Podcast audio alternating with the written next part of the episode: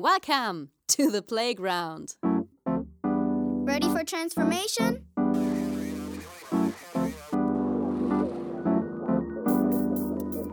Modcast, the Masters of Transformation podcast. Who says that doesn't work? And here is your host, Ingo Stoll. Hallo und herzlich willkommen zu einer neuen Ausgabe des Modcast des Audiomagazins für Transformation. Ich bin Audiograf Ingo Stoll und ich freue mich, dass ihr wieder dabei seid. Und ich verspreche euch eine sehr, sehr spannende Folge, denn unser heutiger Gast ist Sven Ole Müller. Und mit ihm spreche ich über Potenzialentfaltung in Gemeinschaft. Also was Teams tatsächlich in der Lage sind zu leisten. Und konkret geht es um die Geschichte, wie vier Amateure, zwei Männer, zwei Frauen, zusammen das härteste Radrennen der Welt, das Race Across America, gewinnen konnten. Viele Nebenaspekte gibt es sicherlich auch. Ich verspreche euch also einen sehr, sehr spannenden Einblick und damit geht's ab in die neue Folge. Viel Spaß! Hey, bevor es losgeht, ein kurzer Dank an unseren Partner Haufe. Haufe hat über 80 Jahre Erfahrung mit Transformation und unterstützt Menschen wirksam dabei, Veränderungen in Organisationen zu meistern. Mit ihrer Geschichte und ihren integrierten Lösungen sind sie echte Masters of Transformation. Wenn du dich für Veränderungen in Organisationen interessierst, dann melde dich jetzt kostenlos im neuen New Management Portal von Haufe an. Unter newmanagement.haufe.de findest du wertvolle Impulse rund um New Work und inspirierende Geschichten über Veränderung und das Management der Zukunft. newmanagement.haufe.de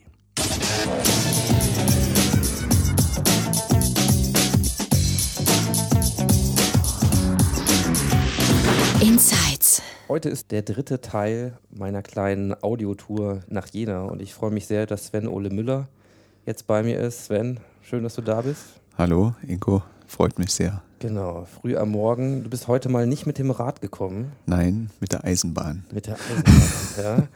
Ähm, ich hätte jetzt fast darauf getippt, dass du mal eben die 60 Kilometer hier zu unserem Treffpunkt locker wegradelst. Das ist ja nicht mal eine Warm-up-Session für dich sonst, oder? Das wäre unproblematisch gewesen. Aber dann hätte ich ganz gern hier geduscht. Ja, also zur Einordnung, du bist jemand, der etwas ziemlich, äh, ja, also aus meiner Sicht Unfassbares erlebt hat, gemacht Mhm. hat, gestemmt hat mit seinem Team. Nämlich geht um das Thema Radfahren. Du bist in einer Facette ein Ultrasportler geworden. Ja, Und zwar habt ihr das RAM, das sogenannte Race Across America, bewältigt. Darüber werden wir heute ein bisschen reden, was das ist und Ja. äh, wie ihr das gemacht habt. Ihr habt, äh, das kann ich vorweg schon mal sagen, in einer Kategorie gewonnen, Ja. die ein Team aus vier Fahrern, und zwar im Mixed, also Ja. Männer und Frauen, ja, äh, beinhaltet.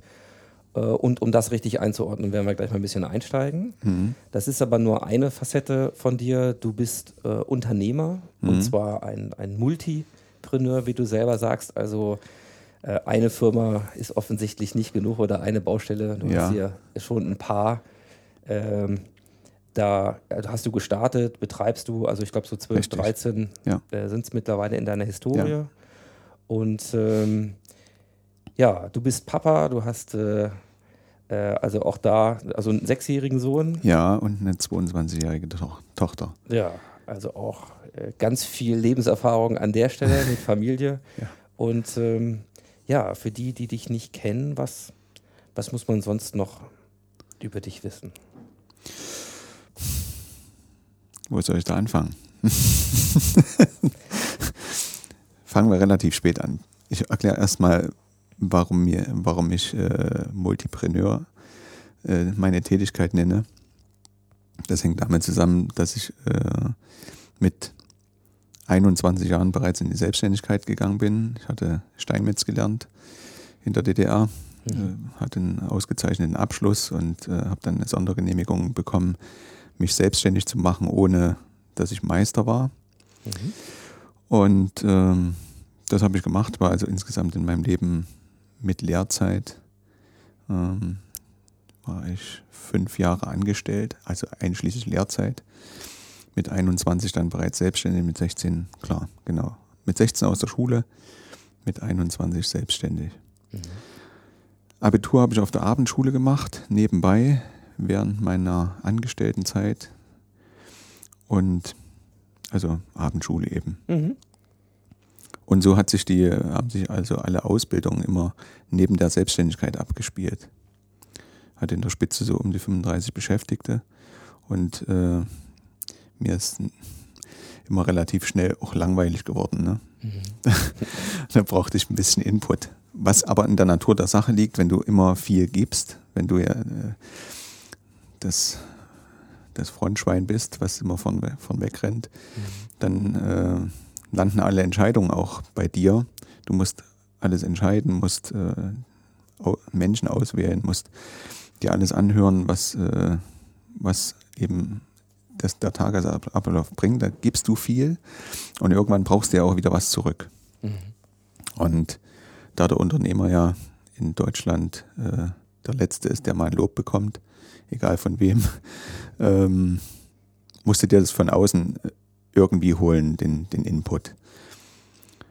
Und da habe ich dann studiert noch, äh, Restaur also erstmal habe ich Meisterschule besucht, Mhm. bin äh, Bildhauermeister geworden. Dann habe ich noch Restaurierung studiert. Da hatte ich mir die Frage gestellt, will ich jetzt noch akademischer Bildhauer werden oder will ich Restaurierung studieren, habe ich für Restaurierung entschieden. Und äh, als ich das dann zu Ende hatte, hatte ich auch meine Tochter, Frau, also Ehefrau, Tochter bereits, hatte wenig Zeit für die Familie, sodass es zu einer Ehescheidung mal kam, weil jemand anderes mehr Zeit hatte als ich. Und dann stellst du dir alle möglichen Fragen. Ne? Dann sitzt du im goldenen Käfig sozusagen, äh, hast allen möglichen materiellen Trödel um dich herum gebaut und äh, denkst vielleicht auch noch, dass du, dass du das ja nur für die Familie getan hast. Ne? Früh um sechs aufgestanden, abend um acht nach Hause gekommen. Da hast du mit Sicherheit viel für die Familie getan. Ähm, außer irgendwelche Sachen erwirtschaftet, die natürlich das Leben ein bisschen bespaßen, aber die natürlich inhaltlich nicht, äh, nicht viel wert sind. Das merkst du aber erst, wenn du dann alleine dann in dieser tollen Umgebung sitzt und äh, draußen scheint vielleicht auch noch die Sonne, es ist tolles Wetter, du hast ein schönes Zuhause, hast schöne Autos und so weiter und äh, alles ist nichts wert. Und das war ein erster wichtiger Prozess, äh, auch umzudenken. Wie alt warst du damals? Ja, muss kurz überlegen. ähm, ich glaube 33, ja 33 war ich da. Und dann stellst du alles in Frage, was du, was du bisher gemacht hast.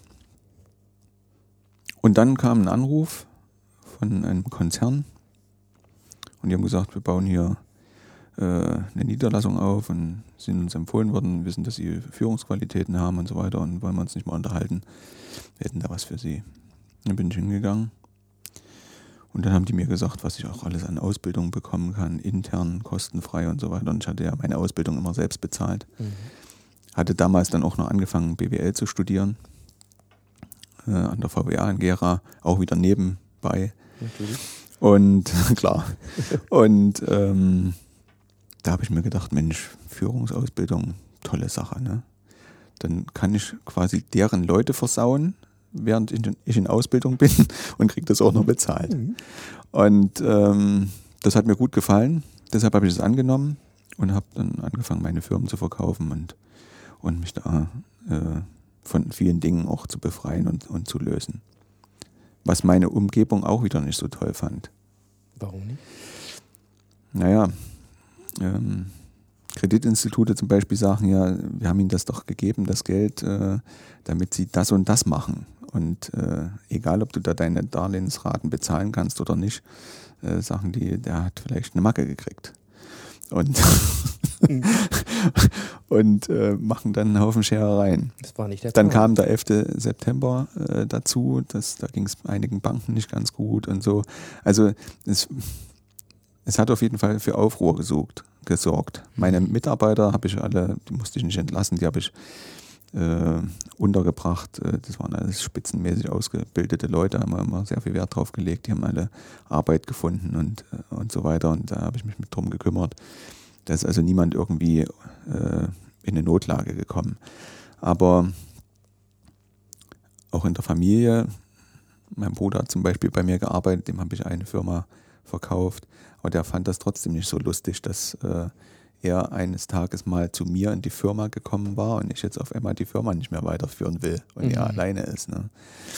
Also da, das ist eben, das ist der Preis der Veränderung. Aber ich konnte eben nicht mehr. Mir hat es keine Freude mehr gemacht.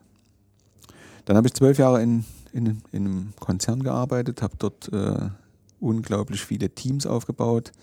Also das,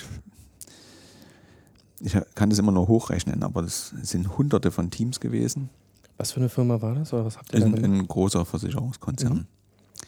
Und wir sind alle selbstständig gewesen und es ging darum, den Leuten einen äh, Nebenberuf, nebenberuflichen Einstieg zu ermöglichen. Und da lernst du natürlich alle kennen. Also Leute, die nach einem Anker suchen und äh, äh, Leute, die eine neue Herausforderung suchen, bis hin zu äh, Firmenchefs, die 300 Beschäftigte haben und denen es einfach langweilig ist und die noch was anderes haben wollen und so.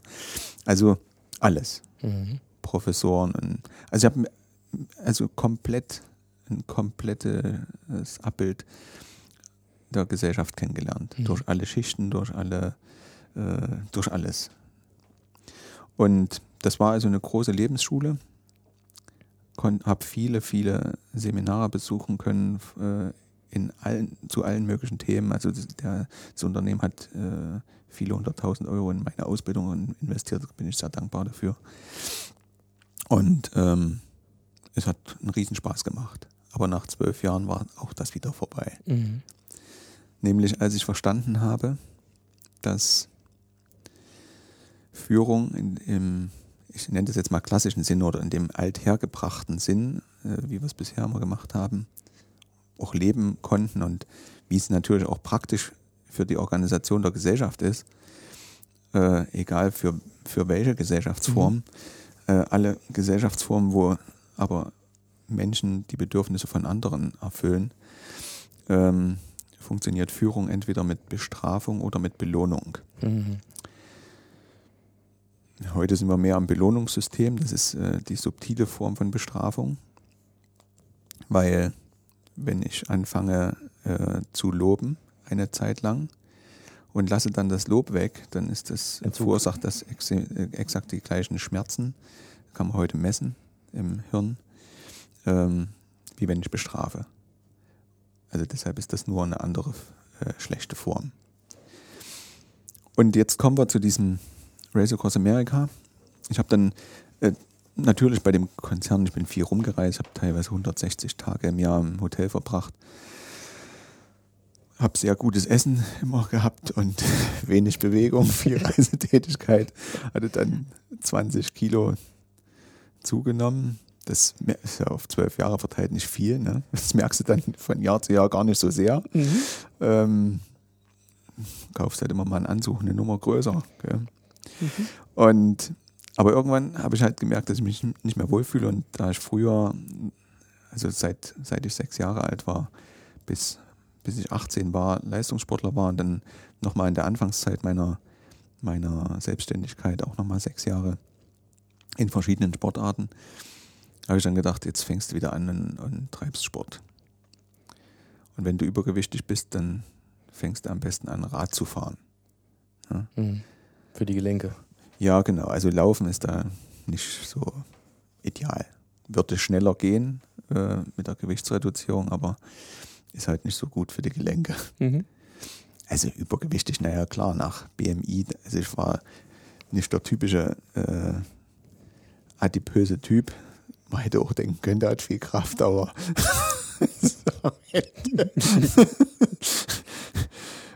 am Ende brauchst du dich ja nur mal nackig vor den Spiegel stellen und mal hochhopsen und wenn was wackelt, wenn du aufkommst, dann weißt du, dass du zu viel hast. Ne? Also wenn man dich jetzt so heute sieht, ne? also man, äh, wir machen ja einen Audiopodcast, Ja. aber äh, packe gerne mal ein, Bild nachher in die Shownotes, Mhm. äh, dann ist das schwer vorstellbar. Genau. Aber es hat eben auch Zeit gedauert. Ich habe mir auch die Zeit gelassen. Aber ich kann mich an, wenn ich da kurz zu, zu Klar. ausholen will, ähm, kann mich daran erinnern, dass ich gedacht habe, Mensch, alles riecht nach Fritte, ne? nur nach Frittenfett und so. Ne? Bis ich begriffen habe, dass es auch nicht abzuwaschen geht, sondern dass ich tatsächlich die, dass die Fettverbrennung dazu geführt hat, dass ich selber immer nach Fritte gerochen habe. Also das ist nicht so schön, gell? Also wenn du dich selber Ich krieg so ein Bild. Ich habe da, ja, hab das nicht äh, gespiegelt bekommen von außen, ich habe das selbst wahrgenommen. Wir haben eine sehr feine Nase und dachte, Mensch. Und als der Prozess durch war, wusste ich, jetzt geht's voran. Ne? Mhm. Und das war in etwa die Zeit, in der ich, äh, also die Distanzen werden ja länger, wenn du mal Sportler warst, äh, hast du eine Vorstellung in deinem Kopf, was viel Sport und was wenig Sport ist. Und wenn du dann an, äh, du steigst dann mit Distanzen ein, die du kennst, beim Radfahren auch, ne? das sind also 80 Kilometer nicht besonders viel. Und, ähm, und wenn das körperlich alles wieder hinhaut, dann werden die Distanzen mit dem Trainingsalter länger. Mhm. Irgendwann war ich beim Marathon, bei so Marathon, Radmarathons und so weiter angekommen, 300 Kilometer und sowas. Und dann habe ich äh, in einem meiner Unternehmen, die ich dann neu gegründet habe, andere, völlig andere Unternehmen, die mehr dem entsprachen, was mir Freude gemacht hat. Ich habe also Unternehmen gegründet und habe gesagt, es geht jetzt gar nicht darum, irgendwelche Mitarbeiter einzustellen, sondern ich mache erstmal das, was mir Freude macht, weil wenn ich das tue, was mir Freude macht, dann wird es auch gelingen. Dann ist ja mein Tag immer schön. Und dann komme ich natürlich auch entspannt nach Hause und äh, meine Umgebung hat mehr von mir und äh, ich renne ja auch nicht irgendeiner Sache hinterher, dass ich so, einen- so einen Kontostand habe oder so, und so ein Auto fahre oder das und das Haus oder sonst irgendwas, sondern ich mache einfach, äh, achte darauf, dass ich äh, ein gutes Leben habe und dass ich ausgeglichen bin und keine Belästigung für, für meine Umgebung. Und äh, da habe ich zum Beispiel Events organisiert mit Speakern, also mit Leuten, die auch ein paar Dinge schon erlebt haben, unter anderem mit Andrea Henkel und äh, also mit der, mit der Biathlon-Olympiasiegerin und mit Jörg Gantert.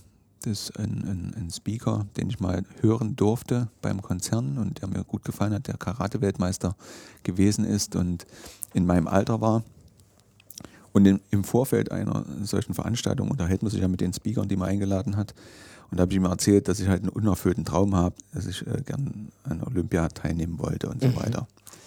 Und dass das ja aber jetzt durch sei. Ich mache zwar wieder mehr Sport, aber mit Olympia, das sei ja durch. Und da sagt der Mensch, Ole, Langdistanzen, ne, also Ultrabereich und so, da ist doch alles noch drin. Da gibt es doch Sachen, die, die sind fast äquivalent. Ne? Und das ging mir nicht mehr aus dem Kopf. Was hast du damals gemacht als Leistungssport? Ich war also, ich war Leichtathlet gewesen Mhm. am Anfang. Dann war ich Radsportler gewesen. Und dann, äh, als ich schon erwachsen war und wieder in Sport eingestiegen bin, habe ich noch äh, äh, Karate leistungssportmäßig betrieben. Shotokan Karate. Und deshalb haben wir uns auch gut verstanden. Er war ja Karate-Weltmeister und da konnten wir uns ein bisschen unterhalten. Und äh, ja, aber die große Liebe war eben doch der Radsport. Mhm. Wobei das Karate mir auch nie aus dem Kopf geht und ich viele Übungen äh, bis heute auch mache. Mhm. Da habe hab ich übrigens mit dem Leistungssport zugunsten der Familie aufgehört gehabt. Ne? Da habe ich sechsmal in der Woche trainiert. Das meiste Training findet abends statt. Und wenn du jetzt äh, eine junge Frau zu Hause hast, das ist äh, suboptimal, dass du den ganzen Tag arbeitest und dann von 20 bis 22 Uhr noch zum Karate gehst. Also ähm, noch dazu fanden die das nicht so lustig, wenn, wenn dann Wettkämpfe waren und du mit einer gebrochenen Nase kommst. Und Mhm. Da leiden ja die anderen meistens mehr als man selbst. Und äh, ja, so bin ich eingestiegen in diese, in diese Ultraszene Und da habe ich gelesen, gibt so Vergleichsplattformen, Strava beispielsweise. Mhm, so, genau. Und da habe ich gelesen von, von einem Professor aus Alabama und der fuhr Ram Stage 1, Stage 2 und so weiter und immer so um die 500, 600 Kilometer jeden Tag. Und habe mich mit dem Race Across America auseinandergesetzt und dachte, Mensch, wenn das das härteste Radrennen der Welt ist, so wie die das selbst äh, Mhm. beschreiben und wie das auch anerkannt ist, das fechtet ja gar keiner an, ne? ähm, dann wäre das doch was für mich selbst als Äquivalent, ne? dass ich doch was hinkriegen kann, sportlich Mhm. auch. Ne? Und dann habe ich aber im gleichen Moment gedacht, Mensch, das ist ja nur so ein Ego-Ding, so ein Ego-Trip. Also auch nicht besonders toll. Mhm. Habe aber gelesen, man kann das auch im Team fahren. Und das hat mich schon mehr inspiriert und dass es auch eine Charity-Aktion ist. Also dass diese Radteams immer auf irgendwelche äh, Dinge hinweisen, äh, die sichtbar machen Mhm. auf dem Weg des Charity. Und das alles in allem hat mir gut gefallen. Dann habe ich überlegt, wer könnte denn sowas Verrücktes mitmachen? Wie, wie alt warst du damals, als das kam? Warte mal, jetzt muss ich kurz überlegen. 2015, oh, jetzt bin ich. Ähm, da war ich 46. Mhm. 46. 46. Verrückt. Hm. Ich bin also jetzt 50 geworden am Wochenende. Oh, Weil dann er zu meinem Glückwunsch äh, nachträglich. Und habe mir als, als Geburtstagsgeschenk einen Supermarathon auf dem Rennsteig gegönnt. Ja. ja 74 Kilometer Wie gerannt viele und Höhenmeter? 1900. Mhm. Ja, war ein schönes Ding. Mir tut heute nichts weh. Also Andere gut. lassen sich zum Essen einladen oder lehnen sich zurück. Aber gut, da gibt es ja unterschiedliche Ich dachte- Konzepte. das ist das ich- Schöne. Genau. Meine Freundin hat mir dann eine schöne Torte backen lassen im, im Hotel äh, für, für danach. Und die habe ich also genüsslich auch gegessen, weil ich hatte ja an dem Tag äh, rund Oh. 8000 Kilokalorien durchgelassen. Kannst du schon mal ein Stück Torte essen? Ja, oder auch zwei mit Sahne. genau so Ja. ist es. Genau so ist es. Die war schön mit Schokolade und Mhm. Buttercreme. Sehr schön. Wunderbar. Naja. Ähm, hm? ich bleibe nochmal so kurz Bitte. bei, bei dieser, ja, bei dieser Entdeckung. Okay, es gibt Ja. da ein, ein Race Across Ja. America. Angeblich, also du bist ja jemand, der de- dem das, ja, das Thema Leistung und auch Höchstleistung der immer begleitet hat. Also Ja. Leistungssport gemacht, wenn man damit sechs anfängt, Ja. äh, auf unterschiedlichen Disziplinen. Ähm, und auch, sag ich mal, mit einer Individualsportart, Mhm. ne, mit Leichtathletik, Mhm. so. Das heißt, dieses, dieses Grundmuster, du selber trainierst gegen dich, es geht darum, Mhm. was kannst du leisten, ist ja ein bisschen andere Sozialisierung, als wenn man jetzt, äh, weiß ich nicht, sagen wir mal, in einer Hockeymannschaft groß Ja. wird, im Teamsport. Ja. So. Und wenn ich mir das nochmal so vor Augen führe, sozusagen dieser unerfüllte Traum, Hm. einmal Olympia äh, mitzumachen, Hm. mit dieser Fantasie, ja, das Thema ist halt durch. Ja. Und dann aber plötzlich so eine, so eine so ein Transfer auf dieses Thema Ultrasport, ähm, Langdistanzen, Ja. Themen mit dir ja bekannten Sachen. Also Ja. wieder zurück aufs Rad. Ja. So, warum bist du dann tatsächlich nicht den Weg gegangen, das selber zu machen? Also du sagst halt Ego-Trip, Hm. sondern ihr habt euch ja tatsächlich entschieden, du hast dich entschieden, nach, nach Mitstreitern zu suchen, Mhm. um das als Team-Challenge zu machen. Was klar mit deiner Erfahrung als Führungskraft, also Mhm. immer, ja, aber nicht auf Augenhöhe in den Teams zu Mhm. arbeiten, sondern du hast ja eine Rolle als Ausbilder Ja, gehabt. genau. Ähm, deine ganzen Ausbildungen hast du Mhm. überwiegend autodidaktisch gemacht. Und plötzlich kommt dieser Schritt, das mit einem Team zu machen, wo man ja nicht das in der Hand hat, vermeintlich, ob man das dann schafft oder nicht. Es war dein Traum. Also erzähl uns doch noch mal ein bisschen, warum du diesen Weg gegangen bist. Ja. Zum einen möchte ich noch voranstellen, als ich äh, Leichtathletik trainiert habe in, in der DDR, da gab es ja Trainingsgruppen. Mhm. Und du warst in der Trainingsgruppe verbunden miteinander. Mhm. Und zwar sehr eng. Ich habe also heute noch äh, einen Freund, der ist äh, äh, Nationaltrainer äh, f- von den Bobsportlern Mhm. oder Landestrainer in, in, in Bayern. Ne? Und trainiert die Nationalmannschaft aber auch. Ne? Fährt mit denen immer in der Weltgeschichte rum. Und wir haben zusammen Leichtathletik trainiert. Und uns verbindet eben die Zeit, äh, zwischen sechs und zwölf Jahren. Ne? Weil du in der Leichtathletik ja auch zum Beispiel Staffel laufen musst. Das ist ja auch eine, eine Mannschaftssache und sowas. Und wir waren halt enge Freunde. Wir wussten, dass wir uns aufeinander verlassen können. Im, im Sport gibt es keinen Krieg, da gibt es nur äh, Freunde. Also Sportler sind nur alle per Du und so weiter. Und im Sport helfen sich an sich auch alle, Mhm. wenn er nicht kommerziali kommerzialisiert ist. Das ist ganz wichtig. Ne? Dann, das ist doch, das ist tödlich.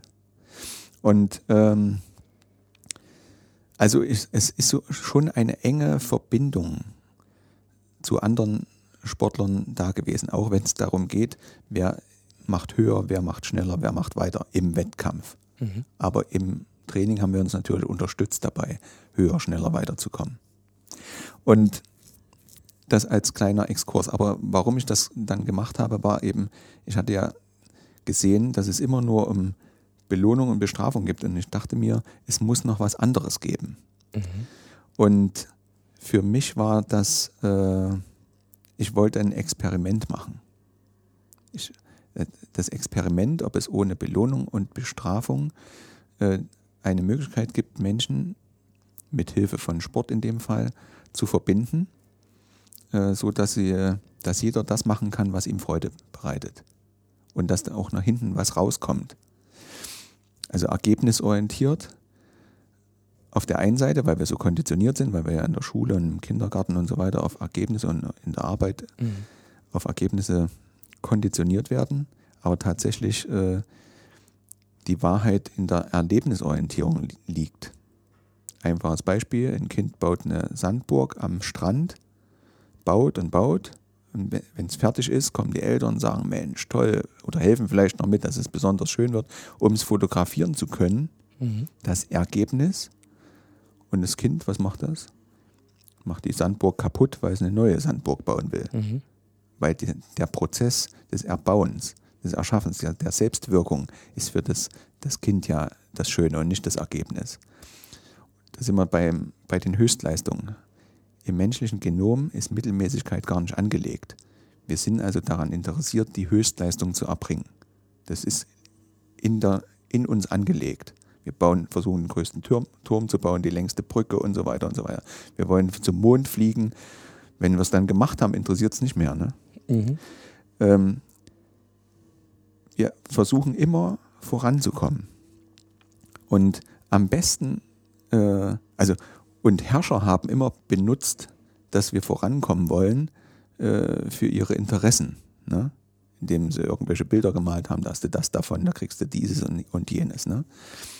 Aber wenn jetzt jeder nur mal sich selbst finden würde, in die Se- Selbstverantwortung kommt und darüber nachdenkt, was ihm selbst gut tut und alle das auch tolerieren, ich meine damit nicht akzeptieren, sondern äh, äh, akzeptieren und nicht tolerieren. Also Toleranz wäre ja, ich bin zwar anderer Meinung, mach das, äh, aber ich lasse den mal, ich dulde das, ja. Akzeptieren heißt, ich bin zwar anderer Meinung, äh, aber das heißt nicht, dass ich Recht haben muss, sondern der kann genauso für sich Recht haben. Ne? Und ich akzeptiere das einfach, dass es Vielfältigkeit gibt. Und äh, jetzt, jetzt ähm, macht jeder, bringt jeder sich ein. Der eine kann eben einen Film drehen, der nächste kann gut Rad fahren, der nächste ist ein toller Arzt, ähm, der nächste ist ein Physiotherapeut, der nächste ist ein Organisationstalent und so weiter. Jetzt bringst du die Leute zusammen und sagst, wir bilden ein Team, was das härteste Radrennen der Welt fährt. Und dann findest du die. Das brauchst du nicht ausschreiben, da brauchst du nicht nach Zertifikaten schauen und so weiter, sondern es kommen dann automatisch die richtigen Leute zusammen. Die, das findest du raus in einem Gespräch über Sympathien, das, was alles verteufelt wird ne, im, im, im, im Arbeitsrecht. Weil da könnte ja jemand äh, jemanden nehmen, den er gut leiden kann. Ja, das wäre sogar gut. Ne? Wir entscheiden eben lieber kognitiv nach Zertifikaten, an, äh, anstelle zu entscheiden, ob jemand wirklich das, das liebt, das will und so weiter, ob der das Zertifikat hat oder nicht. Ist vollkommen egal. Es gibt ja viele Beispiele für Autodidakten, äh, nehmen wir Ardenne oder was weiß ich, äh, die zu den gleichen Ergebnissen kommen wie Leute, die das studiert haben. Und ich sage mal, ich lasse mich lieber am Blinddarm operieren von einem, von einem äh, beherzten Autodidakten, als von jemandem, der äh, um seinen Eltern zu gefallen oder sonst jemanden Medizin studiert hat, aber Mhm. eigentlich Elektrotechnik machen wollte. Mhm. Und ähm, weil am, im Ergebnis wird es wahrscheinlich das Gleiche sein. Ne? Mhm. Wie, ähm, wie bist denn du da vorgegangen, um, um diese Leute zu finden? Als erstes musst du das kleinste Team bilden. Du brauchst nämlich eine zweite Person, Mhm. wenn du so eine Idee hast. Mhm. Also musst du mit jemandem drüber reden. Reden ist immer gut. Mhm. Und da bin ich in meinem Kopf durchgegangen, die vielen tausend Menschen, das geht ja in Bruchteilen von Sekunden, kannst du in etwa abschätzen, wer könnte denn da passen und wer nicht. Und da ist mit den Nicole, ist, äh, bei Nicole ist mein Kopf stehen geblieben. Mhm. Die hatte ich aber erst drei Monate vorher kennengelernt, beruflich. Aber trotzdem wusste ich, die könnte da Ja sagen, die könnte dazu passen. Mhm. Was, was glaubst du, hat das intuitiv dich da einrasten lassen? Weil ich meine, das ist ja noch eine relativ äh, geringe Distanz, also zeitlich. Ja, wir haben uns auch, auch gar nicht oft gesehen. Ja, eben. Ne? Die war in, äh, in ihren Überlegungen, in, äh, in dem, was wir beruflich gemacht haben, äh, sehr, sehr gerade. Mhm. Da hatte ich irgendwie auch keine, irgendwie nicht das Gefühl, dass da irgendwas gespielt ist oder gekünstelt oder sonst irgendwas. Sie hat äh, gerade auf den Kopf mir zugesagt, äh, was sie denkt und was sie von bestimmten Dingen hält. So bin ich auch. Ich mag das nicht, wenn da jemand um heißen Brei rumredet und, oder mir dann hinten ein Messer in den Rücken jagt. Mir ist es lieber, sagt mir jemand auf den Kopf zu, was er denkt, dann weiß ich, woran ich bin. Ja? Mhm. Und äh, so war das. Und dann war sie Marathonläuferin, Mhm. war also, hat also auch von, von der Grundfitness her äh, dazu gepasst. Und ich konnte mir vorstellen, dass sie verrückt genug ist, äh, sowas zu machen und auch selbst zu entscheiden. Also Ja. nicht in, in Verstrickung, Beziehungsverstrickung, also ist äh, ver verheiratet gewesen damals und, äh, und mir war aber klar, wenn die das will, dann macht sie das da ihrer Familie auch klar. Mhm. So musste es ja bei mir auch sein. Und ähm, da habe ich sie gefragt, hat sie kurz überlegt und dann hat sie gesagt, ja, das machen wir, aber nur wenn wir perfekt vorbereitet am Start stehen. Und das wollte ich natürlich auch. Mhm. Dann haben wir alles gelesen und uns alle möglichen Videos äh, angeschaut, die es dazu gibt, äh, alle Bücher besorgt, gelesen und Informationen gesammelt, haben uns mit äh, Leuten unterhalten, die das äh, Racecourse Amerika schon gefahren sind, haben alles zusammengetragen und haben dann angefangen, mit weiteren Leuten Gespräche zu führen, Mhm. die uns so eingefallen sind. Gib uns mal so einen Einblick. Mhm. Ja? Was macht das Ram zum härtesten Radrennen der Welt? Warum ist das Hm. das härteste Radrennen der Welt? Das ist deshalb, äh, glaube ich, das härteste Radrennen der Welt, weil du ähm, neben der körperlichen Belastung ähm, durch viele verschiedene Klimazonen und ja auch durch vier Zeitzonen fährst am Stück. Du bist also ähm, die 5000 Kilometer von der West- zur Ostküste permanent in Bewegung. Das heißt, alle Lebensfunktionen müssen in Bewegung stattfinden. Egal, ob du jetzt als als äh, Solo-Racer dann immer fahren musst und nur mal im, eine Stunde Schlaf hast im Wohnmobil oder als, als Teamfahrer, je nachdem wie die Strategie ist, auch mal äh, sechs Stunden trans also Essen, äh, also Schichtpause hast, essen kannst, transportiert wirst, äh, aber eben auch dich äh, säubern musst, mal auf die Toilette gehen musst äh, ähm, und dich auch wieder sortieren musst, ne? also deine ganzen Eindrücke und so weiter und organisatorische Dinge. Also du bist a- immer in Bewegung. Du, du stehst nie Mhm. und hast zwangsläufig extremen Schlafentzug. Wir haben also gemessen, unsere, unsere Uhren, unsere Sportuhren messen ja, wie lange wir schlafen. Wir haben im Durchschnitt, trotz Schichtpausen, haben wir äh, Racer anderthalb Stunden Schlaf am Tag gehabt. Über wie viele Tage lang? Über fast sieben Tage. Ihr fahrt wirklich zu viert immer? Nee, nee, es Oder ist immer nur einer. Es ist immer nur einer auf der Strecke gerade. Ja. Und dann wird gewechselt. Wir haben einen Wechselrhythmus von einer Stunde gehabt. Das hatten wir mit dem Sportwissenschaftler herausgefunden, dass wir so am, am schnellsten sind und am besten regenerieren. Das heißt, du hast, wenn du eine Stunde gefahren hast, danach Ja. drei Stunden. Nee, dann hatte ich wieder eine Stunde frei. Also wir haben zwei Teams gebildet. Mhm. äh, in, innerhalb des Teams, die Nicole und ich. Wir sind sechs Stunden auf der Strecke gewesen und dann haben wir einen Schichtwechsel gemacht auf Robby und Lars. Und dann sind die sechs Stunden unterwegs gewesen. Und innerhalb dieser sechs Stunden habt ihr immer sozusagen Mussten wir dann- eins plus eins. genau, ein, immer, Mhm. genau, Ihr habt gewechselt. genau, Das heißt, du hast drei Stunden netto gefahren innerhalb dieser sechs. genau. Und dann Und- hattet ihr sechs Stunden. Schichtpause, ja, Mhm. aber da, Ja, du, kommst, du kommst an, da, du legst dich nicht gleich hin. Das du legst dich nicht hin, du musst dich sauber machen, ansonsten fährst du dich wund. Ne? Die Klamotten müssen gewaschen werden, du musst dich selbst äh, pflegen, dann äh, muss feste Nahrung zu, zu sich genommen werden, die du dann eben auch in der Schichtpause weitestgehend wieder verdauen kannst, äh, weil wir in den sechs Stunden Einsatz natürlich nur Flüssignahrung zu uns genommen haben.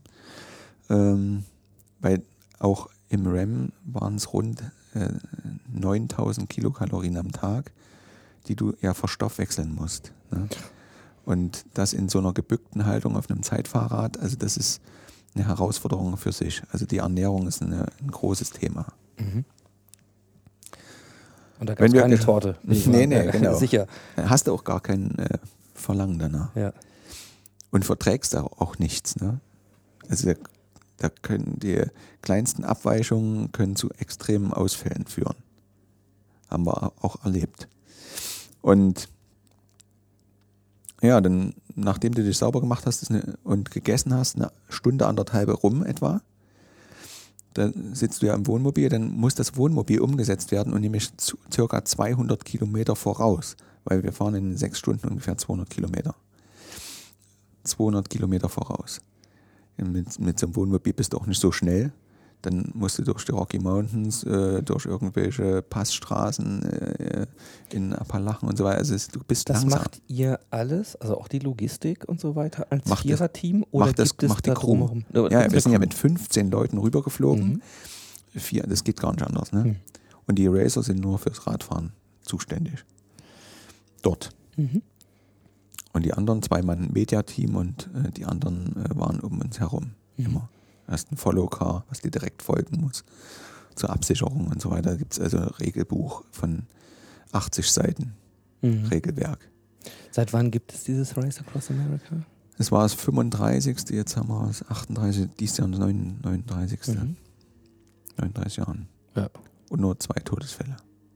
Das ist sehr gut. Weil es ja bei vollem Straßenverkehr abläuft. Ja, ich glaube, das liegt fast unter dem statistischen Ja, ja. Durchschnitt, wenn du dich normal ja, bewegst. Ja, ja, aber genau, ganz Mhm. genau. trotzdem merke ich gerade so, uh, Ja, ja. Todesfälle. Ja, aber klar, kann, ich meine. kann passieren im Straßenverkehr. Mhm. Ne? Also mh, über den Haufen gefahren. Mhm. Also ich fass das nochmal so kurz Mhm. zusammen, dass man das mal so hat. Also ihr habt, du hast sozusagen Mitstreiter gesucht Mhm. ähm, für diese Challenge, Ja, die heißt, man fährt Coast to Coast genau. In einem ja, absoluten getakteten Rhythmus, der Ja. auf absolute Höchstleistung angelegt ist. Sieben Tage lang, Ja. manche vielleicht acht, je nachdem. Ja, ja, na klar. Also äh, so Mhm. mit anderthalb Stunden Schlaf pro Mhm. Tag Mhm. und ja, einer, einem Rhythmus, wo man dann als Team tatsächlich komplett funktionieren muss, Absolut. weil wenn einer von den Vieren oder eine von den Vieren die die Strecke nicht machen kann oder die nächste Mhm. Etappe oder abbrechen muss oder was auch immer da alles passieren kann, Mhm. dann muss das Team das kompensieren, weil ihr Genau. kommt, auch wenn jeder einzeln fährt, am Ende sozusagen als Team So ist an. es. Das, das, genau, so ist es. ja, das klingt ja äh, nach einer unterhaltsamen äh, Möglichkeit, mal so, so eine Woche zu verbringen. Und vor Genau. allen Dingen diese Vorbereitungszeit. Ja. Also, wenn Mhm. euer Anspruch war, perfekt, was immer Mhm. das in diesem Ja, Kontext ja. genau heißt, äh, Mhm. vorbereitet zu Mhm. sein auf sowas. Ähm, wann habt ihr denn, also nur mal ganz grob nur Mhm. zur Einordnung, wie viele Monate oder Jahre, weiß ich nicht, an Mhm. Vorbereitungszeit habt ihr, oder wann hast du entschieden, das machen zu wollen? Und wie, Mhm. viel, wie viel Zeit gab es dann sozusagen, bis es tatsächlich soweit war? Ich habe der Nicole die Frage gestellt, äh, da war das Race Across America gerade vorbei. Mhm. Das heißt, wir hatten kein Jahr mehr Vorbereitung. Mhm. Ne? Also weniger als ein Jahr. Es waren also elf Monate Vorbereitungszeit. Und Die Nicole hatte sich genau einen Monat, bevor sie gefragt hatte, ein Rennrad gekauft. Die war also vorher noch nie Rennrad gefahren. Mhm. Damit man eine Vorstellung hat, was in einem Potenzialentfaltungsteam möglich ist. Also in einem Team, in dem jeder genau das macht, was er am besten kann. Das heißt nicht, dass, dass man einen Abschluss auf dem Gebiet haben muss.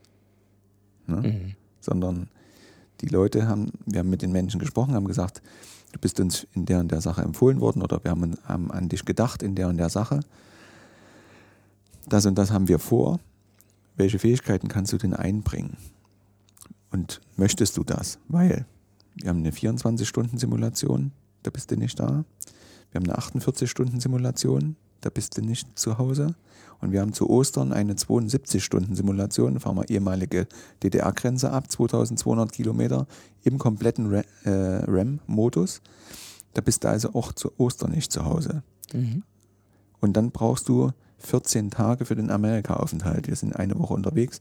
Wir müssen ein bisschen früher rüberfliegen, um alles vorzubereiten, um die Räder abnehmen zu lassen, um die ganzen äh, Meetings zu besuchen und so weiter. Und äh, danach sind es auch nochmal zwei Tage, ehe wir alles eingepackt haben und zurückfliegen können. Also du bist 14 Tage weg. Äh, wahrscheinlich dein Sommerurlaub.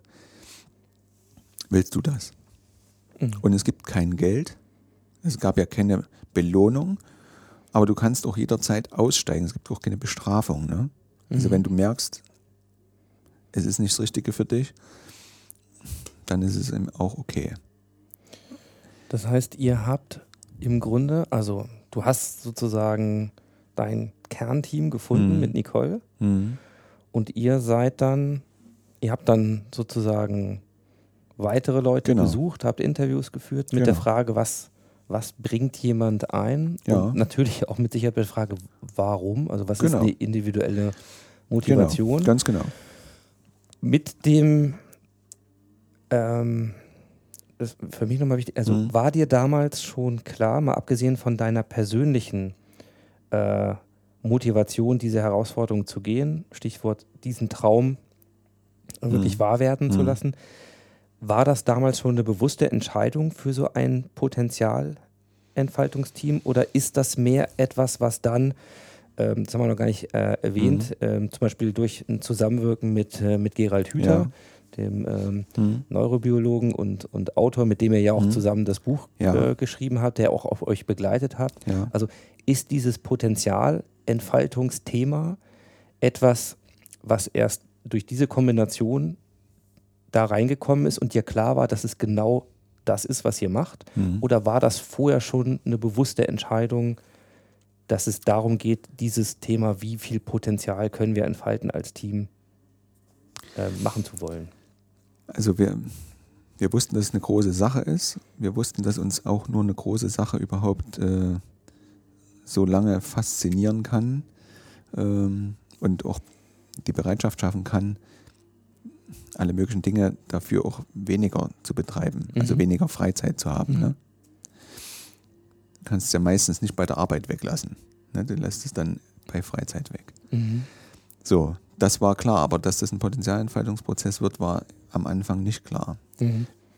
Meine damalige Partnerin, die war bei uns im, im Team, die äh, Charity-Botschafterin und die hat, äh, ich habe gesagt, wir wollen nichts mit, mit Krankheit machen, sondern es ist besser, wenn wir irgendwas mit Zukunft machen Mhm. und äh, im, im, im Charity-Sinn. Und dann sagte sie, und ich habe gesagt, mit dem Gerald Hüther, das wäre schon eine schöne Sache, wenn wir mit ihm zusammenarbeiten könnten. Ne? Weil mich diese, damals, als das mit der Ehescheidung war, war der Gerald so alt, wie ich jetzt bin und hat angefangen, Bücher zu schreiben. Mhm. Und ich habe damals in, in dieser Trennungszeit angefangen, seine Bücher zu lesen. Mhm. Bedienungsanleitung für ein menschliches Gehirn, Biologie der Angst, äh, Evolution der Liebe und so ein Zeug.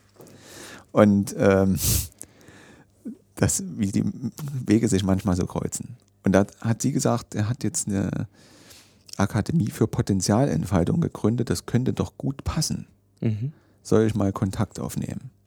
Und da habe ich gesagt, perfekt, mach das mal. Und hat sie ihn angeschrieben und ähm, heute weiß ich ja, wie er ist. Also ein extrem fleißiger Mensch, obwohl er ja äh, 70 Jahre alt ist, ne? Ähm, gar nicht. Also manche sagen Ruheständler, aber es ist ein ruheloser äh, Ruheständler. Ein Unruheständler. Kann, ja, könnte man so sagen, aber besser als jetzt zum Beispiel einen Monat wandern mit seiner Frau, was ja völlig in Ordnung ist und so weiter. Also er achtet da schon auf sich, ne? aber er ist extrem tüchtig und viel unterwegs und, und äh, also er arbeitet seine Mails ab. Das wollte ich damit sagen. Die kommen da an und äh, egal wie viele das sind, arbeitet die ab und das ist unglaublich. So auch unsere und hat dann gesagt, Mensch, Zeug geschrieben, dann lernen wir uns mal kurz kennen. Dann testen wir mal, ob da was gemeinsam geht. Bei uns war folgendes Widerfahren. Wir hatten die erste, also eine, eine Tour zur Ostsee gemacht mit dem Rad, mit dem ganzen Team, mit dem Team, was damals da war. Und haben halt gemerkt, dass es da natürlich die üblichen Spannungen gab und dass, dass das Team, also dass wir so ein ganz normales Team gewesen wären, was sich vielleicht in Amerika auch zerlegt, wovon es viele Beispiele gibt und gab. Und das wollten wir nicht. Und wir dachten, er kann uns vielleicht behilflich sein, äh, dass wir einen Umgang miteinander finden, dass uns das nicht passiert. Dann haben wir uns in Leipzig getroffen. Er war zu einer Aufzeichnung dort und wir haben da eine anderthalbe Stunde geredet. Er hat uns sehr genau befragt, waren zu, zu fünf da gewesen, warum wir das machen wollen und worum es uns da geht und äh, was uns verbinden soll. Da haben wir die typischen Worthülsen gebracht, Respekt und Zusammenpassen und, und das ganze Zeug. Ja, hat er gesagt, naja, ja, vom König kann man auch Respekt haben. Ne? Aber das ist ja nun nicht das, was ihr wollt. Und zusammenpassen, der Gefängnisinsasse und der Gefängniswärter passen auch zusammen, aber die können zusammen nicht auf die Beine stellen und so weiter. Und also hat uns da wirklich äh, gut befragt, sodass wir äh, in eine Reflexion gekommen sind. Und die hat uns geholfen. Er hat uns dann erklärt, dass es um Team-Engagement geht. Das heißt also, äh, und da steckt ja das Wort Verlobung drin, dass man äh, sich schon mögen muss.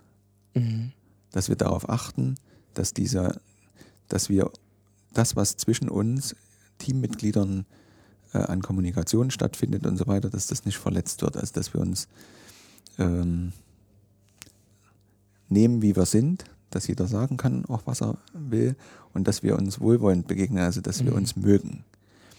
Und, und das haben wir dann beherzigt und, und immer, immer besser auch umgesetzt. Uns immer daran erinnert, haben das einfließen lassen. Dann haben wir natürlich, wie du von, vorhin schon gesagt hast, viel zum Thema Motiv gearbeitet. Was hat jeder Einzelne für ein Motiv? Die Motive brauchen auch nicht beurteilt werden. Ne? Die ändern sich ja auch im, im Laufe des Lebens. Ne? Das Motiv, Geld zu verdienen, ist ja, wenn ich Single bin äh, äh, und Anfang 20 ein anderes, als wenn ich dann auf einmal Familie habe und ne, oder wenn ich äh, verkreist bin, ist das Motiv, Geld zu haben oder mein Geld einzusetzen, natürlich ein anderes. Ich mache es immer am Geld fest, weil das so simpel ist, weil, weil das halt jeder kennt. Ne? Kann man an allen möglichen anderen Sachen auch festmachen. Die Motive ändern sich, die sind nicht besser und nicht schlechter, sondern es ist eben nur das, was uns in Bewegung setzt. Und, und äh, wir wollten halt wissen, oder wir wollten sicher sein, dass jeder sein Motiv kennt, damit in Zeiten, in denen mal vor die Frage gestellt wird, willst du das jetzt wirklich machen? Willst du zu Ostern tatsächlich nicht da sein und so weiter? Und wir sind da bei der Oma eingeladen, wir sind, die Kinder wollen die Eier suchen und was weiß ich. Und äh, dass man da weiß, warum man das trotzdem machen will. Okay? Und ihr wart zu fünf, sagst du da, als er an der, an der Ostsee war? Das heißt, in diesem Prozess. Als wir beim Gerald waren. als wir beim Gerald waren. Da Okay. haben wir, sind wir nur zu fünft hingefahren.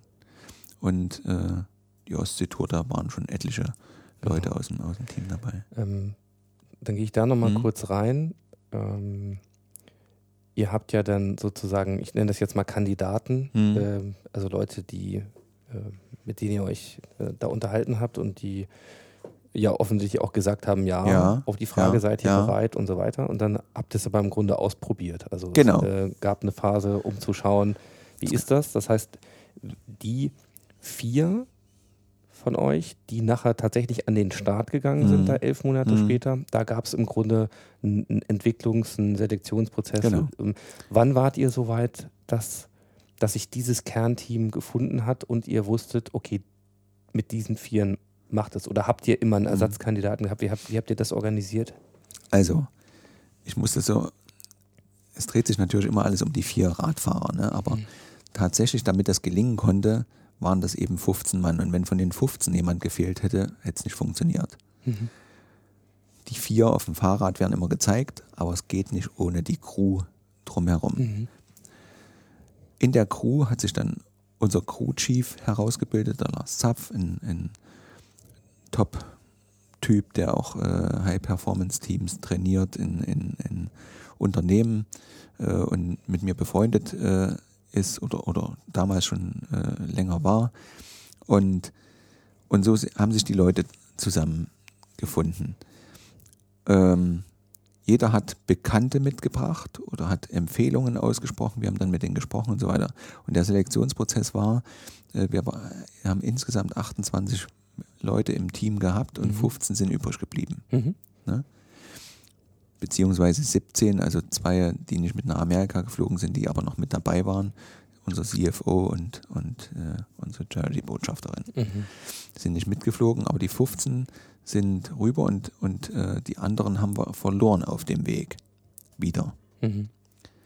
Diese Freiheit, dass die gehen konnten, ne, ähm, war aber wesentlich. Die hat uns vielleicht sogar das Leben gerettet, kann ich an einem Beispiel, am letzten Beispiel ähm, beschreiben, am, am letzten, der gegangen ist aus dem Mhm. Team, ist unser Physiotherapeut gewesen, der ist nach der 72-Stunden-Simulation ge gegangen Mhm. weil er gesagt hat, ich habe gemerkt, dass das lebensgefährlich ist, wenn ich mitfahre, ähm, weil ich das mit dem Schlafentzug nicht hinkriege. Und ich würde uns vielleicht umbringen, wenn ich dann ein Wohnmobil fahren muss, nachts völlig übermüdet und so weiter. Es ist besser, wenn ich nicht mitfliege. Das ist eine große Sache. Da könnte man als erstes denken, so, jetzt hat er jetzt alles mitgemacht, alle Simulationen, jetzt lässt uns der Physiotherapeut acht Wochen vorm Start im Stich. Könnte man so denken. Mhm. Wir haben so viel auch in ihn investiert und ja, natürlich auch in uns, ne? aber, aber es ist natürlich Blödsinn.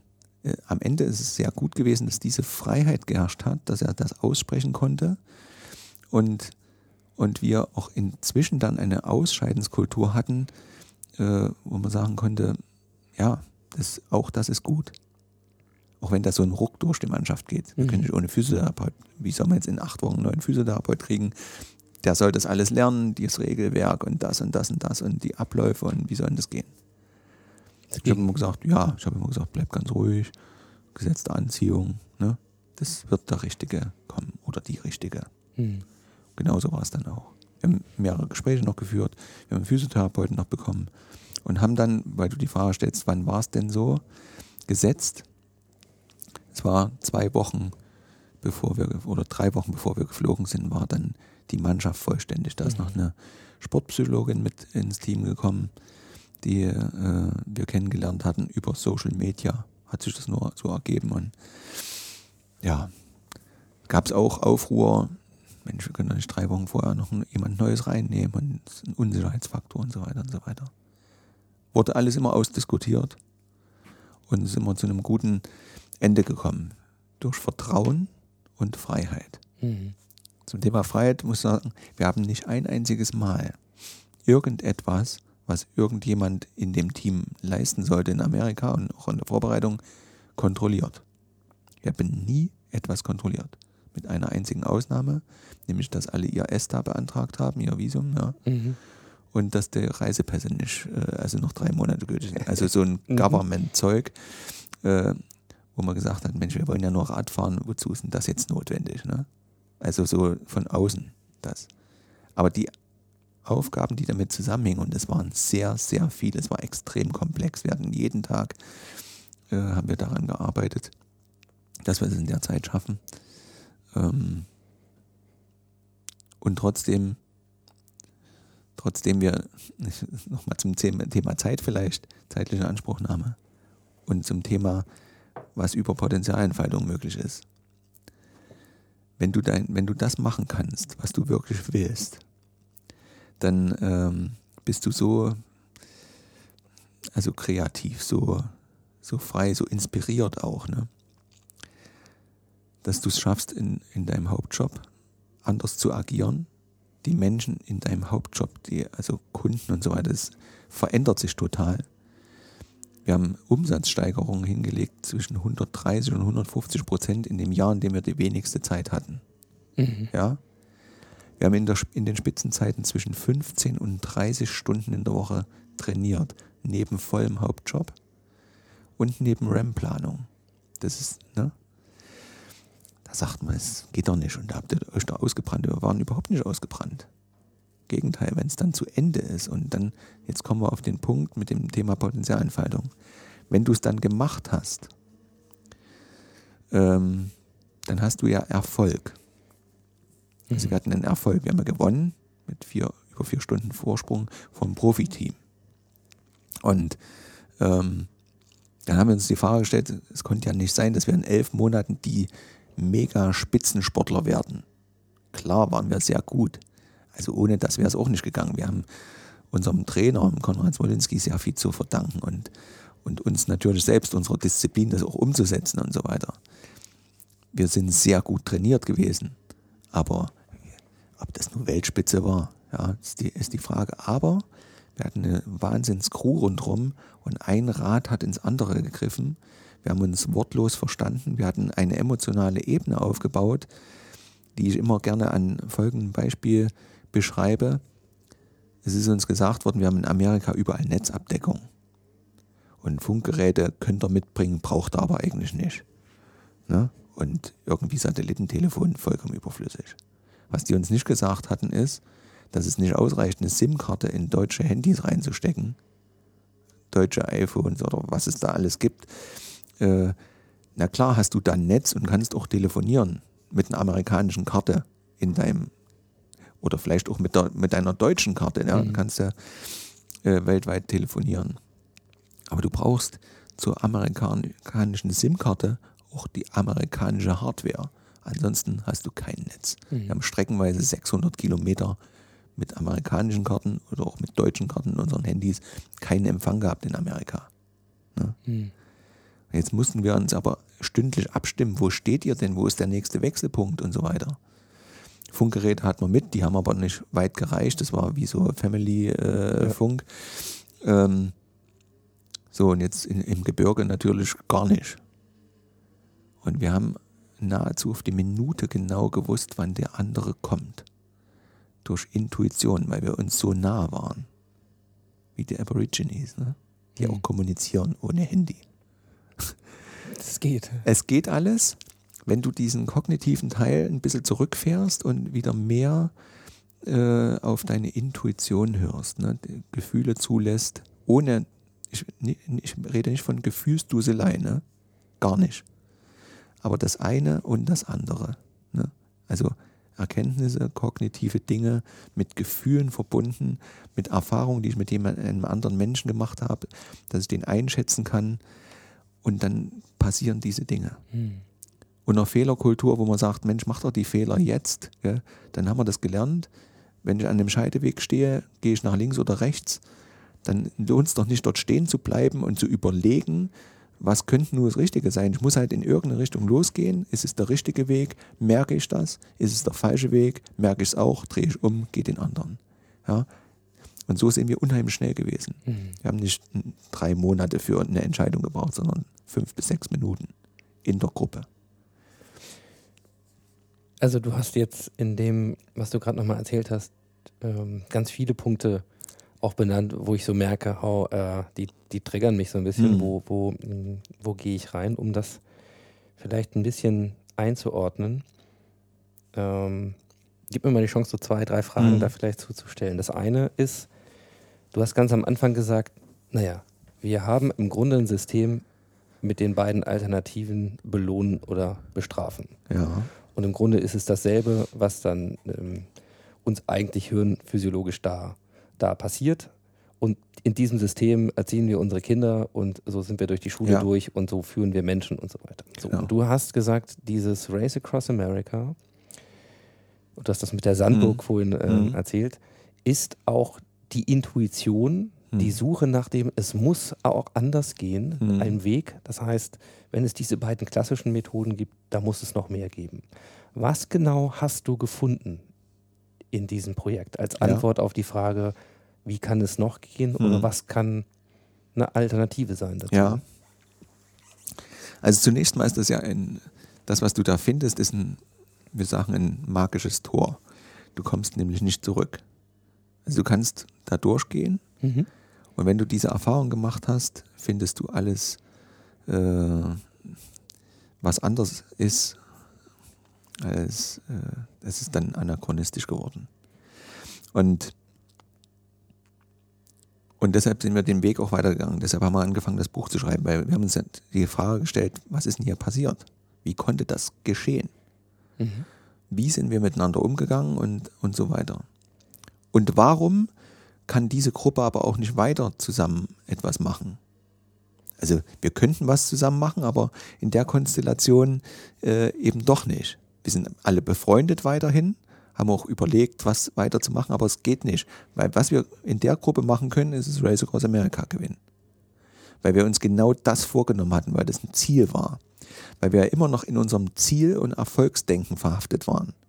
Mhm. Ne? Wir Ja. haben zwar darauf geachtet, wir wollen nicht mit Belohnung und Bestrafung arbeiten, aber das, das Thema Ziel und Erfolg, das haben wir ja trotzdem immer noch drin gehabt. Mhm. Und genau das ist auch rausgekommen. Wir hatten genau geplant, bis zum Auspacken wieder zurück äh, am Standort des Vereins in Gera. Und genau so lange hat es funktioniert. Dann ist jeder seiner Wege gegangen. Mhm.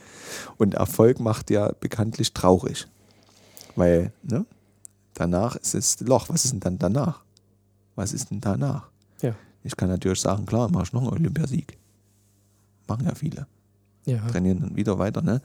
Aber günstiger wäre es eben gewesen, das ist unsere Erkenntnis, wenn wir ein Anliegen gehabt hätten.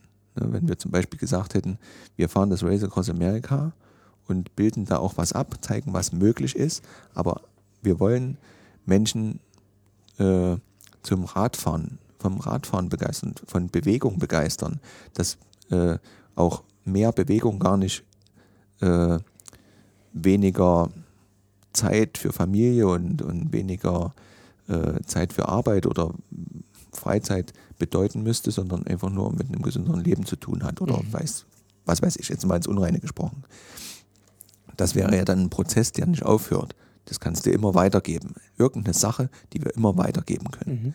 Wenn wir es dafür gemacht hätten, dann wäre der Sieg beim Race Across America als Nebenprodukt entstanden, aber wir wären in der Gemeinschaft weiter zusammen Mhm. weil wir einen, einen höheren Gedanken haben, den wir weiterverfolgen würden. Das wäre dann nur ein Teilabschnitt gewesen.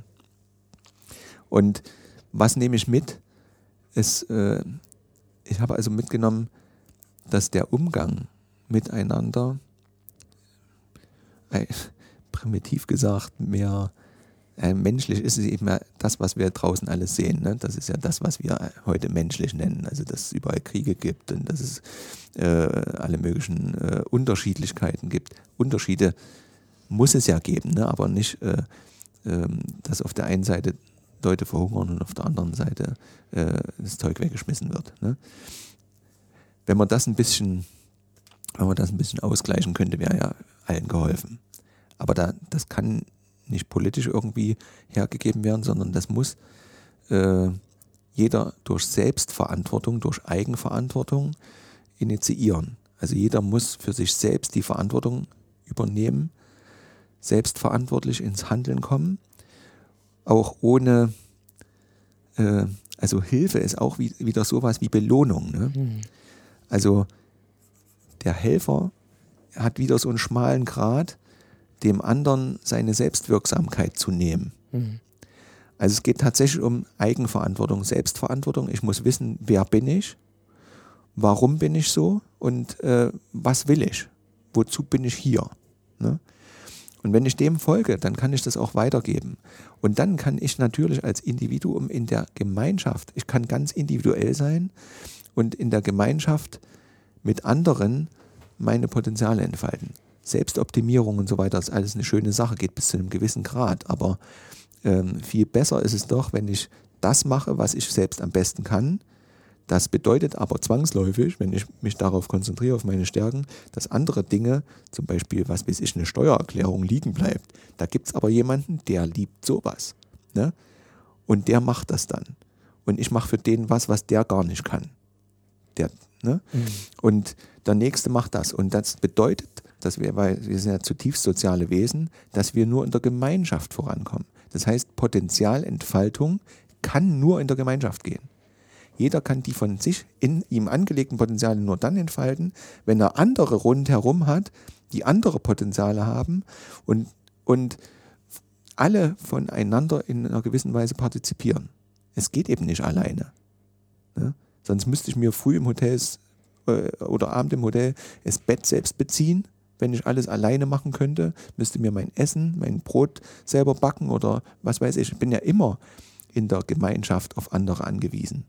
Wir denken nur, dass wir mit Geld und so weiter äh, uns das alles einkaufen können. Aber wenn du sagst, du bist so ein Knallkopf, selbst wenn du mir Geld gibst, mit dir mache ich keinen Podcast, ne, dann kann ich eben auf den niederspringen, dann kriege ich eben keinen von dir. Ja.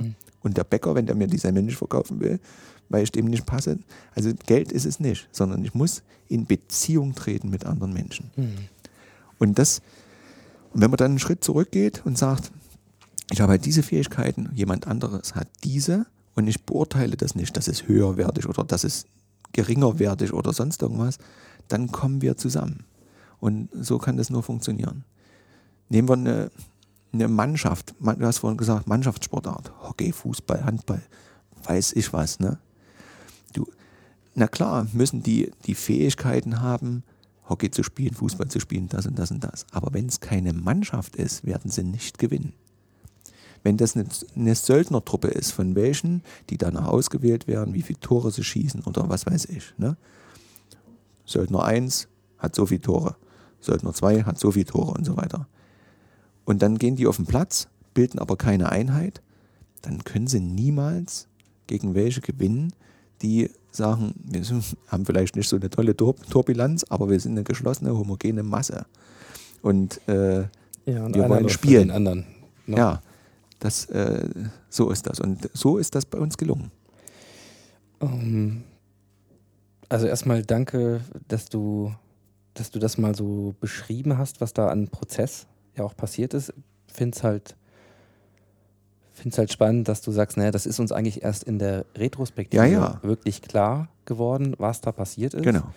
Und wenn ich das richtig verstanden habe, dann ist dieses magische Tor, Mhm. durch das ihr durch seid, also jetzt in der, Ja. in der Erkenntnis danach, sozusagen, was sich Ja. dann aufgetan hat, gar nicht währenddessen, Mhm. sondern danach in der Reflexion, im Grunde ein kompletter Paradigmenwechsel auf allen Ebenen, Ja. äh, der letzten Endes heißt, es geht nicht um den Erfolg Nee. im Sinne ein Ziel fixieren Mhm. und auf dieses Ziel hinarbeiten, Mhm.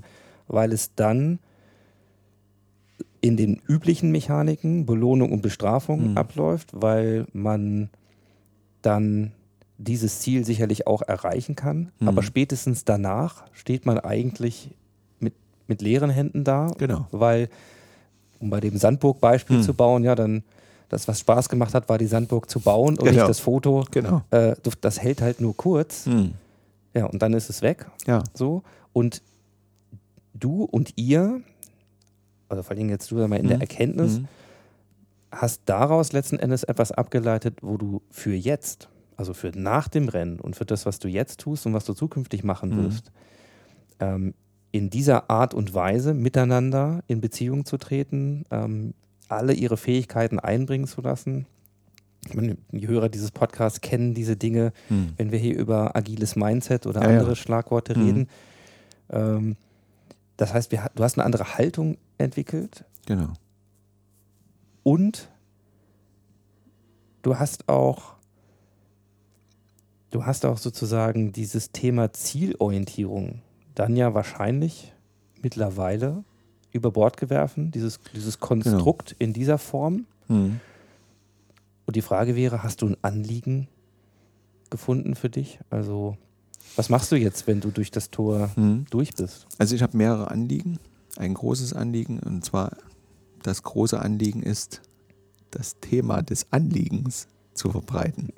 Und das Menschen äh, auf sich selbst achten, also souverän sind, werden, ne?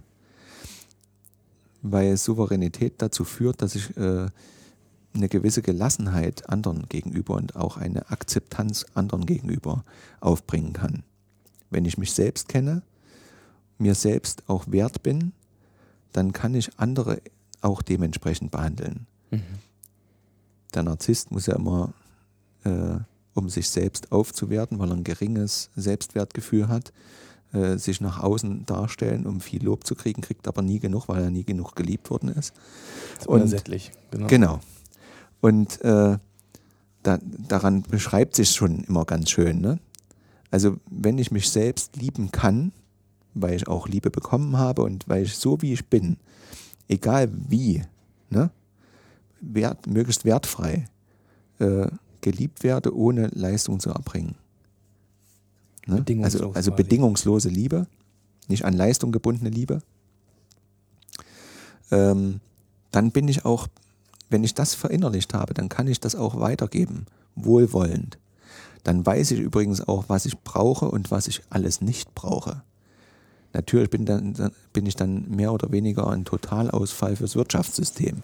Und deshalb wird es ja nicht, ne, klar. Über- Das hat Konsequenzen. das hat Konsequenzen. Aber die Frage ist, welche Konsequenzen hat es denn, wenn wir so weitermachen? Ne? Und das ist also mein Anliegen und ich arbeite mit dem Gerald Hüther äh, eng zusammen. Wir sind in der Akademie für Potenzialentfaltung verbunden. Äh, das ist ja eine gemeinnützige Genossenschaft, das heißt, das ist quasi Ehrenamt. Und ich liebe aber dieses Ehrenamt und äh, bin dort äh, Bereichsleiter für, für Teamentwicklung Dream Teams. Wir haben, wir haben da jetzt so Bereiche äh, äh, strukturiert. Und da, also das sind ja auch keine, das gibt ja keine Hierarchie, ne? Es ist kein Bereich besser oder was weiß ich, oder der Vorstand besser als de, der Bereich oder was weiß ich, das gibt es alles nicht. Wir mussten dem nur irgendeinen Namen geben. Ne? Und wir arbeiten da und wir arbeiten mit großen Organisationen zusammen, die auf uns zugekommen sind. Und äh, ich will die jetzt nicht nennen, um nicht jetzt Werbung zu machen, aber große Menschen, also große Organisationen, sehr, sehr große oder größte Vereine und auch äh, Glaubensgemeinschaften und so weiter. Ne? Und das ist, finde ich, großartig. Ne? Dann lass mich mal so vielleicht langsam auf die Zielgerade Ja. ähm, einbiegen. Ähm, ich merke halt selber, da sind natürlich wahnsinnig viele Dinge, die sich auch lohnen würden, jetzt nochmal in der, in der Tiefe vielleicht ein bisschen genauer anzuschauen. Ja. Aber ich ähm, habe ein ganz gutes Bild da gewonnen, was zumindest in deiner Entwicklung passiert ist. Und dankenswerterweise hast du uns ja ein bisschen am Anfang auch Einblick äh, gegeben in, in deine Entwicklung. Ähm, und da stehst du jetzt mit, mit 50, ja, mit, Genau. mit dieser Erkenntnis, mit dem Thema des Anliegens, mit, ähm, ja, mit einem Rahmen, wo das auch sich jetzt weiter entfalten kann in den Gemeinschaften und dieses Race Across America hat ja gewirkt wie so ein Katalysator. Diese, diese Richtig. elf Monate Ja, ähm, und auch sowas wie eine, wie eine Begleitung, also diese Dinge halt zu reflektieren. Und es ist was Größeres entstanden, als das Ziel geschafft zu haben, äh, diese Strecke zu bewältigen oder gar zu gewinnen. So. Und das Thema, ja, dann endet man plötzlich bei bedingungsloser Liebe und Hm. Sachen. Wie schätzt du das ein? Zwei Fragen mich noch. Zum einen, wenn du mit dieser, mit dieser Überzeugung, mit dieser Erfahrung ähm, da draußen kommunizierst, Mhm. dann könnte ich mir vorstellen, dass es ganz hilfreich ist, das anhand dieses Races, also einer bekannten Extrem-Challenge, ähm, zu erläutern. Ja. Und trotzdem, wenn man diese Erfahrung nicht hat, wirkt es ja auch sehr abstrakt. ja. So, das heißt, wie viel Übersetzungsarbeit leistest du im Moment? Das wäre der erste Teil, also um den Leuten, zum Beispiel Führungskräften in Mhm. Organisationen Mhm. oder Leuten, die eben Teams führen oder die etwas erreichen wollen, wirklich klar zu machen, worum es dir geht. Denn Mhm. das ist ja, das ist eine andere Ebene Mhm. als die, mit der wir sozialisiert sind. Ja. Bleiben wir vielleicht mal erst bei der Frage. Ja. Also was erlebst du im Austausch darüber? Ist das einfach anzudocken oder musst du viel Brückenarbeit? Also verrichten? wichtig ist mir, das verstanden oder das auch klar geworden ist, wenn ich das äh, vielleicht äh, oder dass ich das deutlich machen konnte. Ich bekämpfe nicht das, was war, ne? Und das, was ist, das bekämpfe ich nicht. Weil ich natürlich weiß, warum alles so bisher sich in der Welt entwickelt hat. Weil es auch funktioniert hat. Ne? Also das, das waren funktionierende Varianten für eine Zeit, die aber jetzt beendet ist. Weil wir sehr aufgeklärte Menschen sind. Wir haben, können auf Wissen zugreifen in, innerhalb von Sekunden. Wir können Erkenntnisse erlangen innerhalb von Sekunden. Und zwar jeder auf dieser Welt. Dinge, die früher nebulös waren und Geheimnisse, und so, das gibt es alles nicht mehr. Ne? Jeder kann sich das besorgen, was er will. Damit ist natürlich auch erstmal die Gelegenheit geschaffen, dass jeder da seine Potenziale überhaupt äh, ausleben kann. Ne? Und ähm, wenn ich das, wenn ich heute sage, es gibt eine andere Variante, dann hängt das eng damit zusammen, dass wir in einem Transformationsprozess sind. Wir haben in der Menschheitsentwicklung und der gesamten Evolution immer dafür gesorgt, uns es immer wieder leicht zu machen, weil unser Gehirn das ja so will. Ne? Dass wir so einen Kohärenzzustand erreichen. Und immer, wenn es Energie verbraucht, ist inkohärent. Deshalb versuchen wir uns alles zu erleichtern. Jetzt haben wir uns so viel erleichtert, dass wir selbst als arbeitsfähige Masse nicht mehr zur Verfügung stehen müssen, weil ja, äh, weil ja Maschinen das alles übernehmen können. Wir können heute alles im Prinzip von Robotern und Maschinen ausführen lassen. Und wir wissen, dass die, und das ist äh, für mich eine ho hohe Erkenntnis, unsere Rechner sind inzwischen so schnell, dass die Physiker sagen, die sich damit befassen, mit KI, dass die auf einer, einer Konferenz jetzt kürzlich erst gewesen, dass die künstliche Intelligenz einen Deckeneffekt hat. Also die, die rechnen und merken dann, bis dorthin kommen und das war's. Weil Maschinen keine Bedürfnisse haben. Ne? Und jetzt kommt der Mensch wieder ins Spiel. Wenn wir uns alles erleichtern können und alles äh, bereiten können, so dass wir in Ruhe warm, wohn warm oder gekühlt, je nachdem, wo wir leben, wohnen können, dass wir essen können, äh, dass wir unseren Ideen nachhängen können, äh, dass der Müll auch entsorgt wird und dass das alles ist alles rundherum bereitet. Jetzt die Frage äh, nach der Sinnhaftigkeit des Lebens. Bisher war es ja immer, all unser Sein ist das Tun. Wir haben irgendwas gearbeitet ne, und das war der Sinn unseres Lebens und das haben wir weitergegeben. Jetzt müssen wir gar nicht mehr arbeiten, weil wir uns ja alles erleichtert haben. Unser Kopf hat dafür gesorgt, dass wir im Prinzip ohne Arbeit leben können. Jetzt brauchen wir eine sinnhafte Tätigkeit. Und da kommt man bereits, wenn man diese Überlegung anstellt, an die Stelle zu sagen, naja, klar muss ich nicht mehr rumrennen und muss von früh um sechs bis abend um was weiß ich äh, irgendwas machen, was vielleicht auch ein anderer will und so weiter, weil im Grunde genommen alles da ist. Mhm. Wenn wir es entsprechend verteilen, wenn wir uns bereit erklären und wenn jeder dann weiß, was er selbst will, dann weiß er ja auch, dass es eigentlich ziemlich wenig ist, was wir wollen. Wir wollen Zuneigung, wir wollen äh, andere Menschen um uns herum haben, weil wir soziale Wesen sind. Und wenn ich das erkläre, versteht das in der Regel jeder. Mhm. Wenn ich darüber rede, dann Mhm. verstehen das die Menschen für den Moment. Und jetzt komme ich dazu, wie das dann andockt, was die machen. Ich kann natürlich nicht sagen, wie das in ihrem Lebensumfeld dann anzuwenden ist.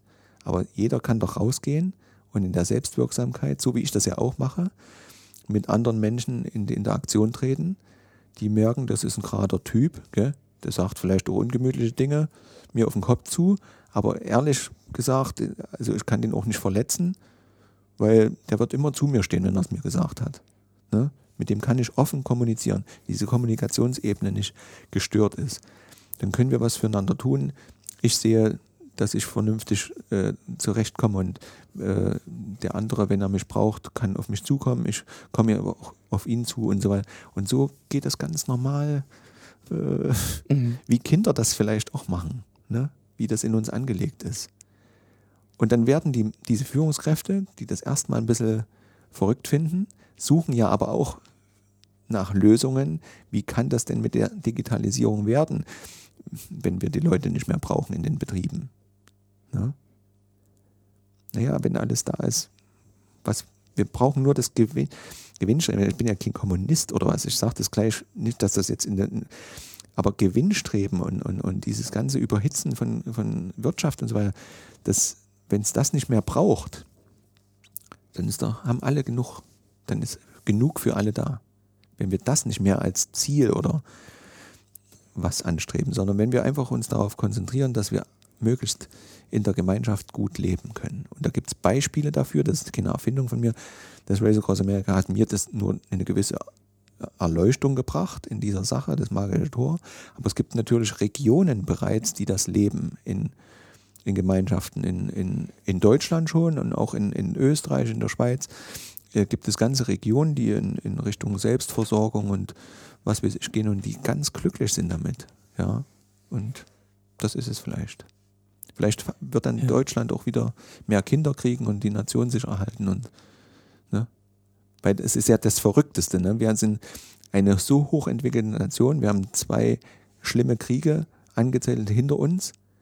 Glücklicherweise, wo alles zerstört war, haben alles wieder aufgebaut, stehen wirtschaftlich ganz oben und kriegen keine Kinder. Auf was warten wir denn? Das ist die Frage, die ich mir immer stelle. Mhm. Überall, wo es ganz schlimm ist, wo die Leute nichts zu essen haben, gibt es jede Menge, also weltweit gibt es Bevölkerungswachstum und in Deutschland nicht. Mhm. Ich widerstehe jetzt bei der Versuchung so, in, ich lasse das einfach mal so stehen, ähm, das jetzt nochmal irgendwie einzuordnen. Ich glaube, ähm, was klar geworden ist, ist, dass es bei dem, bei der Frage oder der Entwicklung, sagen wir mal, für dich darum geht, Sinnhaftes zu finden, also Antworten auf diese ganz großen Fragen. Genau. Und dass das, woran du mit deinem Anliegen eben mitarbeitest, quasi als Transformationsmitgestalter, ja. ja, dass es darum geht, wirklich einen Systemwechsel, ein Umdenken zu bekommen. Die Digitalisierung mag uns jetzt, Gerald Hüther sagt ja mal, nach der Sesshaft Sesshaftwerdung, ja, genau. mhm. sozusagen jetzt mal wirklich ein anderes Tor aufmachen, so um letzten Endes so, und das können manche für eine Utopie halten oder für eine Vision oder für mhm. ein Anliegen, eine andere Form von Gesellschaft und Miteinander mhm. zu schaffen. Jeder mit seinen Fähigkeiten. Ja. Und das Ergebnis, ähm, ja, wenn ich zu Studentenzeiten werde, dann würde ich sagen, hier bekennt sich mal wieder jemand zum, zum Weltverbesserer gehen und zu, zu etwas, was sich lohnt, dafür Energie einzusetzen und was einem gleichzeitig auch Energie zurückgibt. Also ähm, dafür erstmal vielen, vielen Dank. Ja. Und ähm, ja, vielleicht zum Abschluss verrat uns nochmal für die Leute, die jetzt neugierig geworden sind, die vielleicht ähm, ein bisschen mehr von dir auch lesen wollen, mhm. mal in Kontakt treten wollen, so wo, wo würdest du die Leute gerne hinschicken? Wo findet man dich? Im Netz. Also unter, ihr könnt meinen Namen einfach durchschreiben. Sven Ole Müller, Müller mit UE.eu. Äh, Dann kann man mich finden, meine Kontaktdaten. Es ist nicht besonders gepflegt, diese Seite. Ähm, aber es ist, reicht aus, um mit, mit, mir in Kontakt zu treten. Ich möchte nichts verkaufen. Ne? Und man findet äh, da einiges. Äh, das habe ich auch selber genau. bei der Recherche halt schon gesehen. Lohnt euch auch, äh, auch mal ein kleines Video zu sehen, mal so ein genau. Trailer zu dem, genau. zu dem Race selber. Und ähm, ja, tretet gerne in Verbindung und in Beziehung. Äh, und ich glaube, da waren ganz, ganz viele inspirierende Impulse drin und du lebst das. Insofern freue ich mich einfach, ähm, auch da dran zu bleiben und zu schauen, was du weiterentwickelst und ähm, welche Kreise das noch so zieht. Denn mit 50 hast du ja mal gerade Halbzeit. Zeit, genau. Ja, wir wissen ja, wir arbeiten locker am Thema 130 genau, werden und so. Also genau. mit dem, äh, was da passiert, hast du sicherlich noch viel ähm, und ähm, schon einiges an Potenzial entfaltet. Mhm. Ähm, aber da geht mit Sicherheit auch noch mehr. Da Insofern, äh, ja, vielen, vielen Dank für deine Zeit. Vielen Dank fürs Interview. Danke.